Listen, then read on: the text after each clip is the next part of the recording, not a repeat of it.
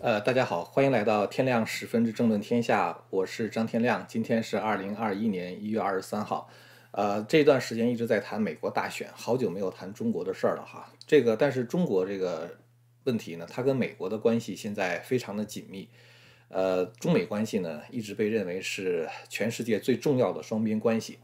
那么今天的话呢，就想分析一下，拜登在美国登基呢，会造成美国的衰落和混乱。那么这个呢，对于习近平来说，到底是好消息还是坏消息？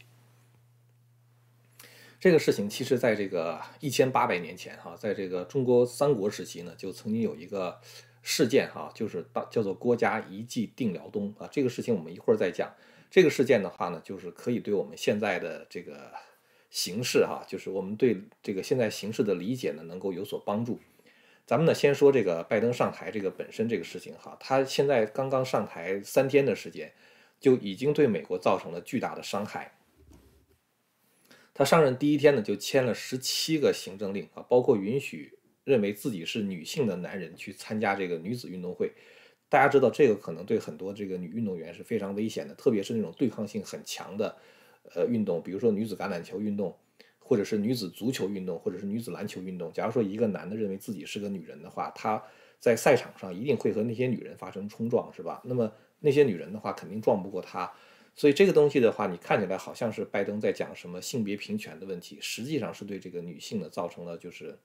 很大的这种潜在的威胁，是吧？同时的话呢，这个拜登停止了这个输油管线的这个建立，哈，大家可以看一下这个，呃。就是这个 Keystone 哈，那个输油管线，这个停止建立呢，会造成一个什么样的结果？呃，在七十二小时之内哈，由于停止这个输油管线的建设，这个拜登呢就杀掉了美国七万个工作，然后呢，让这个美国的能源不能自给自足。呃，同时的话呢，就是当美国的能源不能够自给自足的时候，它就必然会依赖这个中东的市场，或者是委内瑞拉的这个石油市场。呃，而中东和委委内瑞拉会，它通常来说比较动荡啊，这样的话会推高这个整个美国的石油价格，同时的话呢，让这个加拿大也不能够把这个石油通过 Keystone 卖给美国，那么它的石油生产出来之后的话，它大概只能卖给中共，所以还造成了这个加拿大跟中共的关系进一步的，就是呃贴近哈，所以就是拜登做这么一件事情的话，造成的这个伤害是非常巨大的。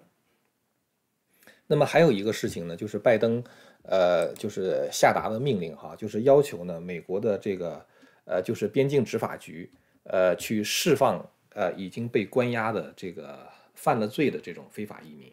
呃，我们知道就是这个 ICE 哈，就是这个就是相当于边境的执法局呢，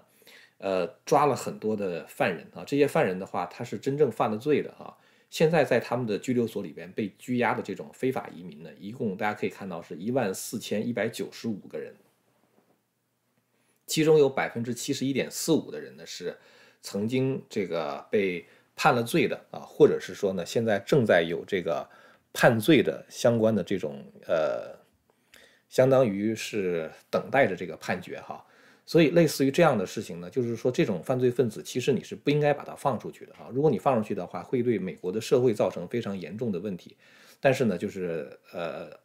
这个。拜登的话真的很像共产党干部啊，搞这个一刀切，呃，甭管怎么样，先放了再说。呃，我想这就是他现在做的这种非常激进的这种举动哈。呃，他给美国的社会会造成非常大的这种安全的隐患。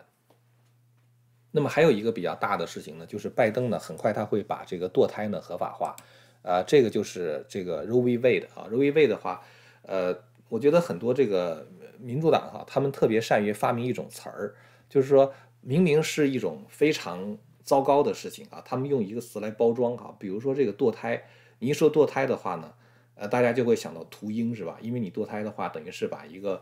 没有出生的婴儿，等于就这样强制的杀死了。呃，虽然可能比如说是在早期哈，比如说是三个月的时候或者怎么样，但是呢，它毕竟也是一个生命是吧？否则的话，它就不会这个呃，就是这个生长嘛，它肯定是生命。所以实际上堕胎的话就是这个屠杀生命，但是呢，它不想用这样的词儿，他就把它叫做 Roe v. Wade 啊，Roe v. Wade 就是七十年代的时候美国的一个就是最高法院的这个很著名的案例啊，就是通过这种最高法院的判例呢，把这个堕胎呢变成了合法。那么现在呢，这个拜登呢想把堕胎合法变成一个联邦的法律，呃，所以呢，这个拜登现在他被认为是就是美国最保护堕胎的一个总统啊，所以这个是很糟糕，甚至可能堕胎是那种 late term abortion 啊，就是说这个孩子已经比如说怀孕七个月、八个月，已经有心跳、有呼吸、有感觉，就是完全是一个活着的人了。如果这时候生下来的话，他是一个鲜活的生命，但是的话呢，允许这种 late term abortion 啊，这种事情就是屠婴了，相当于。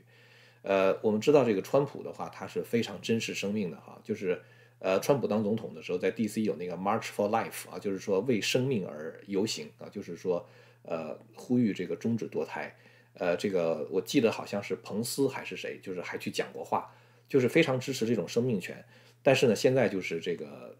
拜登的话呢，想把堕胎变成一个联邦的法律。还有一个可能很快就会发生的事情是什么呢？就是这个大麻的合法化。我们知道这个大麻呀，它这个现在呢在十五个州它是合法化的，但是呢并不是所有的州都合法。那么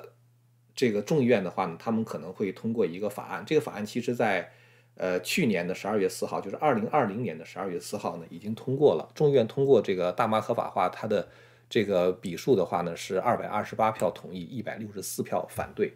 我可以把这个放的再大一点哈。那么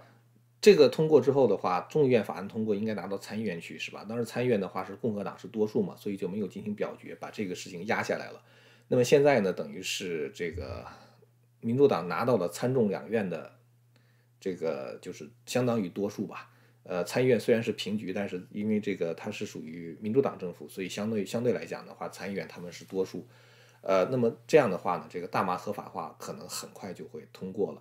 这个大麻合法化，大家可以看到哈，就是这个我刚才讲到这个左派特特别善于编造一些词儿哈，把一些很糟糕的事情包装的，好像就没有那么糟糕啊。比如说提到大麻的时候哈，本来是就是大家都叫它 marijuana 哈，marijuana 这可能是一个西班牙语。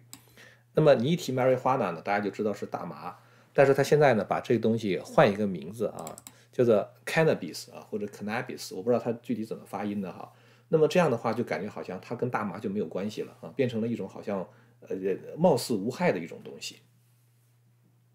然后的话，他还比如说规定这个呃劳工部门的话，要要求统计从事大麻相关企业的这些雇主啊，他们的这个这个人口分布情况啊，包括的话呢，还要为支持大麻啊这个建专门建立一个这个 trust fund 啊，就相当于是一个信托基金。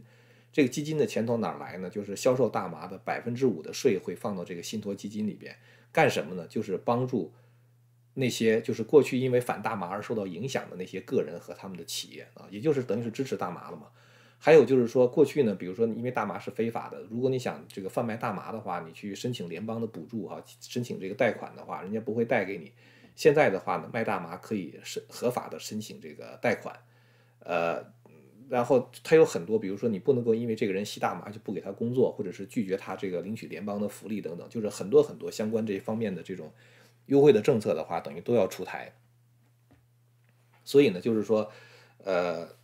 你会看到像什么堕胎的合法化、大麻的合法化啊等等，就是这些东西呢，就是保守主义者极力反对的这些政策的话呢，在一天之内啊，拜登就要全部实现。拜登在上台的第一天呢，就签署了十七个行政令啊。这个速度的话呢是非常惊人的，大家可以看到这个地方哈，有一个人曾经做过一个统计，这个里边说呢，这个在川普上台的时候，前几个星期的话，他只签署了四个行政令，然后奥巴马呢签署了八个，布什签署了两个，克林顿签署了两个，而拜登一上台的话呢，就签署了十七个这个行政令，而且的话呢，这个事情现在仍然在进行之中，所以我们都不知道拜登会签署多少个行政令哈，那么。拜登还有一个行政令的话呢，就是把这个最低工资啊上调到十五美元一个小时。感觉起来他对劳工非常好，是吧？但是实际上，当你上调最低工资的时候，会造成这个很多雇主付不起工钱啊，付不起工钱之后的话，就没法雇工人，只好把工人辞退。光这一项政策的话，一个行政令就可能造成这个几百万的工作机会的流失。再加上他比如说要引入一千一百万非法移民，给他们合法化。这一千一百万移民的话，因为他没有在美国受过教育，甚至可能语言不通，他只能从事低端工作。大部分人啊，只能从事低端的工作，这个又有可能给美国的这个劳工市场带来非常大的压力，它必然会拉低美国现有的这种蓝领工人的工资水平。那么再有一个，如果他们实在是没有办法养活自己的话，因为他成了公民的话，就可以合法的领取政府的福利，又造成了政府福利的负担啊。同时的话呢，他可能会，比如说更加投票给民主党，就是更加稳固民民主党的票仓。所以就是说，呃，拜登做的这些事情哈，我很很理解，就是说很多朋友他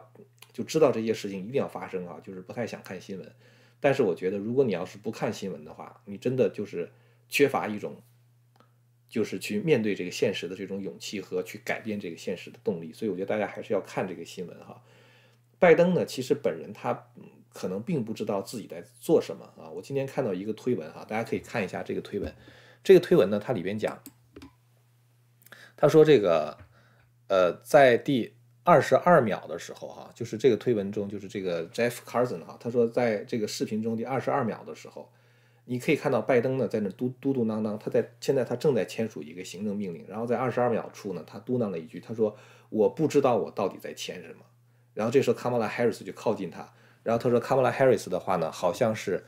不不能够完全听得清楚啊。他说好像是在告诉他，你只管往前签啊，只管签。所以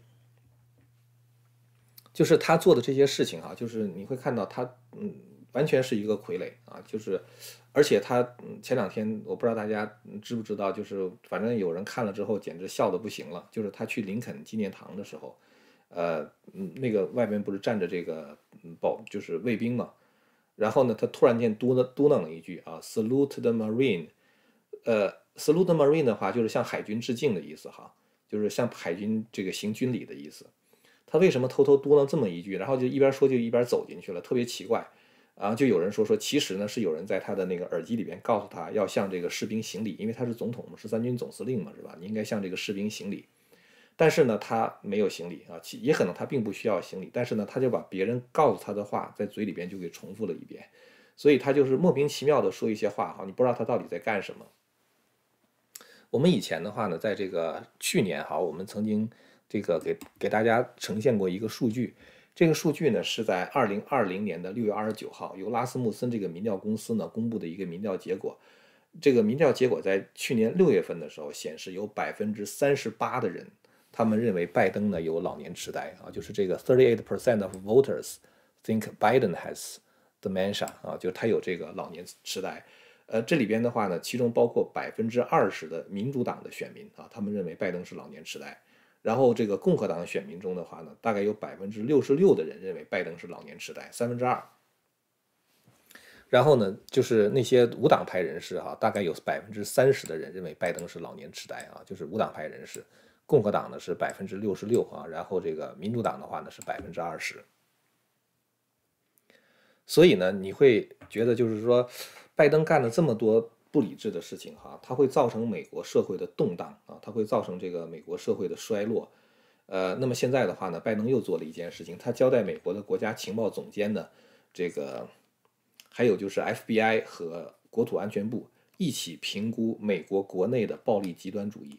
什么叫暴力极端主义呢？它实际上指的并不是像什么安提法这些在这个街头不断打砸抢烧已经好几好几个月的这群人。它实际上指的是什么呢？指的就是在一月六号的时候，在这个就是冲击国会的那些人啊，因为他认为这些人是川普的支持者，他要对他们搞阶级斗争，对他们搞大清洗，所以呢，他就把他们描述成为恐怖极端分子，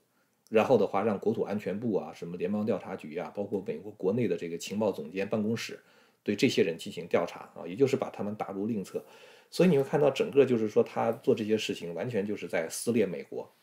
呃，他这个消息哈，就是让这三个办公室去调查这些什么所谓的国内极端分子、恐怖分子，是他的这个呃白宫的新闻秘书哈，就是那个普萨基啊，在这个呃就是新闻发布会上讲的这个事情。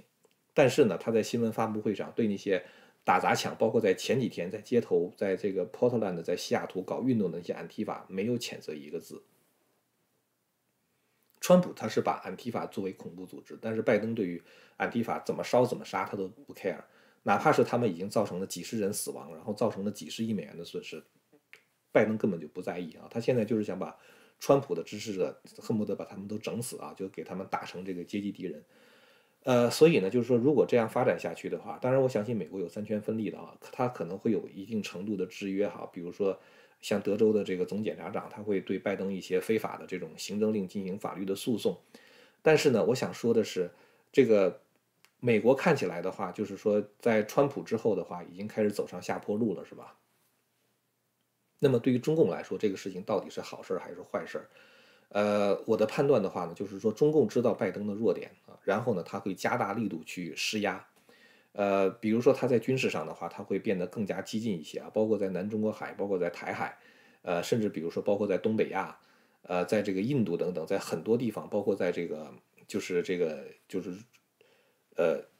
中国那个新疆的西部，那不是有很多那个斯坦那些国家吗？就“一带一路”沿线国家。中共肯定会更加努力的去施加压力啊，想办法就是说这个，呃，趁着这个美国现在自顾不暇的时候，扩张自己在国际上的影响力。呃，这个判断呢，其实我之前就有啊，但是我就因为一直在谈大选的问题，所以没有太讲。呃，但是我们现在能够看到这样的端倪哈，就是在一月二十二号的时候，就是美国的新任国防部长刚刚上任的时候，一月二十三号，中共就在台海出动些轰炸机啊。什么这个歼十六战斗机啊，包括这个呃这个运八的反潜艇的这个飞机等等哈，就是大度就再度大规模的骚扰，就是这个台海的这个西南防空识别区。所以呢，这个我觉得这个现在的情况就是，呃，中共现在就是等于借着这样的一个机会哈，去去增加自己的影响力。但是我觉得大家不需要呃，就是。呃，太过于悲观，因为什么呢？因为我觉得中共内斗马上就要开始，而且会变得非常的剧烈。呃，我这样说哈，是因为我们看到现在形势的话，好像是这个习近平信心爆棚了，是吧？在一月十一号的时候，习近平就说时与势都在我们这一边，就感觉好像天时也好，大势也好，整个国际趋势哈，发展的趋势都是在共产党这一边。呃，但是呢，其实我觉得越是到这个时候，党内斗争的话会变得更加的激烈。这个里边有一个旁证哈，就是在一月二十三号的时候，中共的党媒哈，就是这个新华社，就报道这个习近平一月二十二号在这个十九届十九届这个中纪委五次全会上的一个讲话。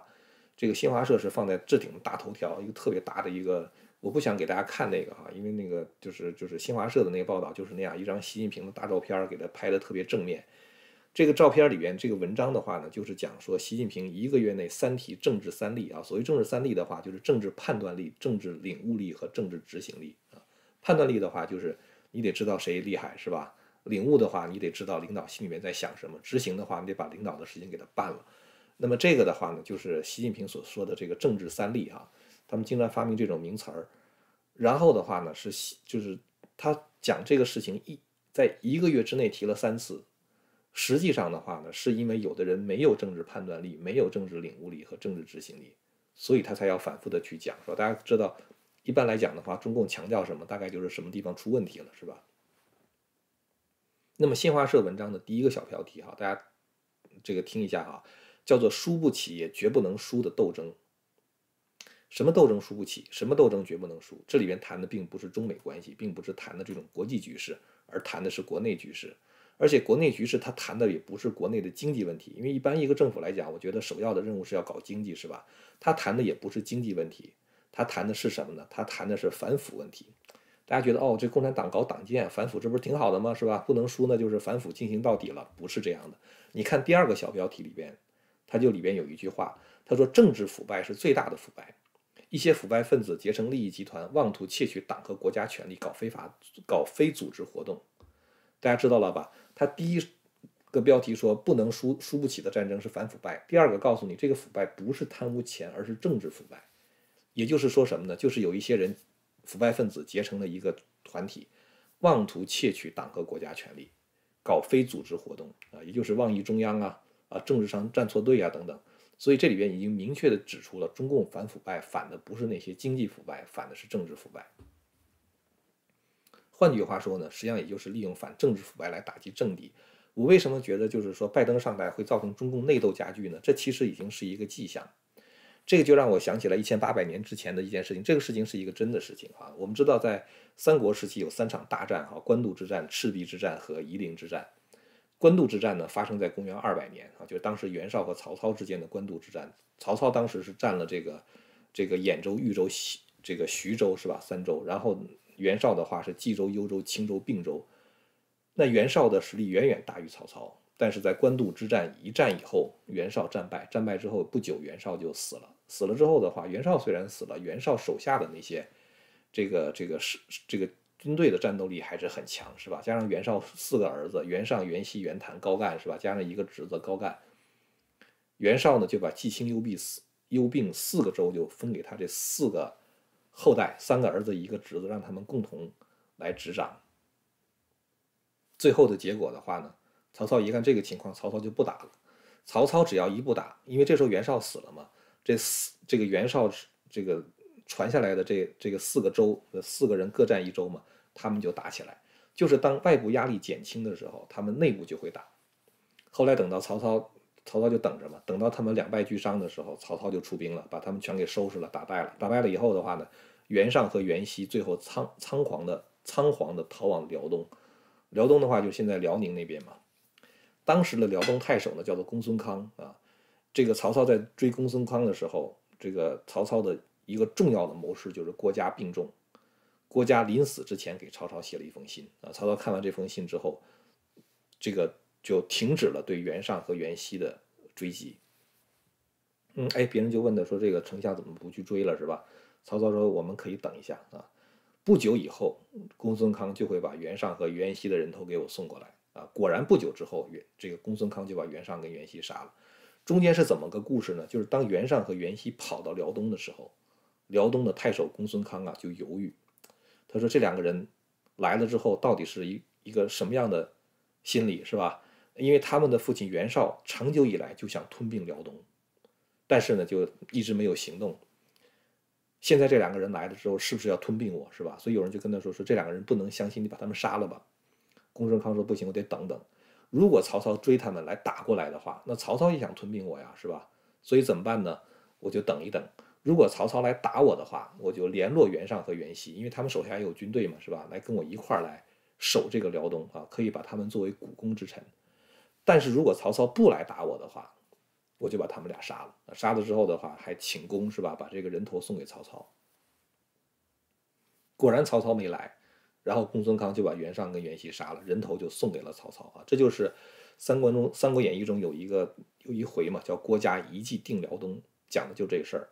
说的是什么观点呢？就是当外部压力减轻的时候，当曹操。不去打那个袁绍那那个三个儿子一个一个外甥的时候，哎，他们自己就干了。就当外部压力减轻的时候，他们内部就开始争权。然后呢，公孙康也是一样。如果曹操打公孙康的话，公孙康就会跟袁尚、袁熙联合起来拼命的死守辽东。但是曹操不打的时候，公孙康就把袁尚和袁熙杀掉了。大家应该可以理解哈，就是共产党它其实形式也是这样的一个。规矩啊，就是说，当缺少外部压力的，当外部压力很大的时候，他们可能觉得这大船沉了之后，咱们谁谁都活不了，是吧？或者这现在这么难，咱们让习近平顶着雷，咱别往前冲。但是如果一旦外部压力减轻的时候，他们就有可能发生严重的内斗。大家知道那个二零一二年当时这个王立军薄熙来那个事情啊，就是因为当时没有什么外部压力，奥巴马在台上嘛，所以当时这个薄熙来和习近平就争权。呃，当外部压力大的时候的话呢，反正习近平顶着雷，咱们大家都低调一点，是吧？所以我觉得呢，就是如果美国开始就是说走上下坡路的时候，哈，反而中共的内斗它会加剧啊。那么这个中间的话，也会去这个就是带来一些变数啊。这就是今天我想跟大家说的哈，因为很久以来没有讲这个就是国际关系问题了啊，没有讲这个中中共的这个问题。呃，那么咱们就借着这个拜登的这个这个最近的一系列的动作的话，我们来谈一下，就是这个，呃，如果美国真的如果要衰落的话，可能会对中共造成什么样的影响？当然，我觉得如果美国这个三权哈，就是如果它这个三权分立这个呃机制的话，还能够在一定程度上制约拜登的话呢，那美国衰落的不会那么快。然后呢，如果共和党人他们能够及时的行动起来的话，他们在二零二二年如果能够夺回参众两院的话，那么他有可能会挽回这样的颓势，是吧？我想说的就是，川普他其实也是看到这一点，所以呢，他想就是说保证这个投票的这种 integrity 啊，就是这种投票，嗯，就是是可以信任的啊，他是没有问题的。如果能够做到这一点的话，那我觉得美国还有挽回的余地。但是如果能够做到这一点的话，他美国，那我觉得二零二四年川普再回来啊，我只是按照现在的这种世间这么发展的顺序和历史的一些这个事件哈，按照那个规律来推这个事情。那么二零二四年的话，如果投票没有投票机没有问题了啊，如果这个投票都是经过验证的，有 Voter ID 啊，或者是可以验证签名啊，那个我觉得川普会非常轻易的赢得二零二四年的大选啊。到那个时候的话，我觉得那说不定又是一个这个 MAGA 是吧？就是又又是一个让美国再次伟大的运动。呃，所以我觉得不管怎么样呢，就是说不管美国是强还是弱，对中共来说的话，都未必真的就是好消息啊。这就是我今天想跟大家说的。好了，那么今天呢，咱们就说到这儿了哈。这个在大陆已经是礼拜天了啊。祝最后呢，祝大家周末愉快。我们下次节目再见。呃，如果您要是喜欢我这个节目的话，请您订阅和传播这个频道哈。我们下次节目再见。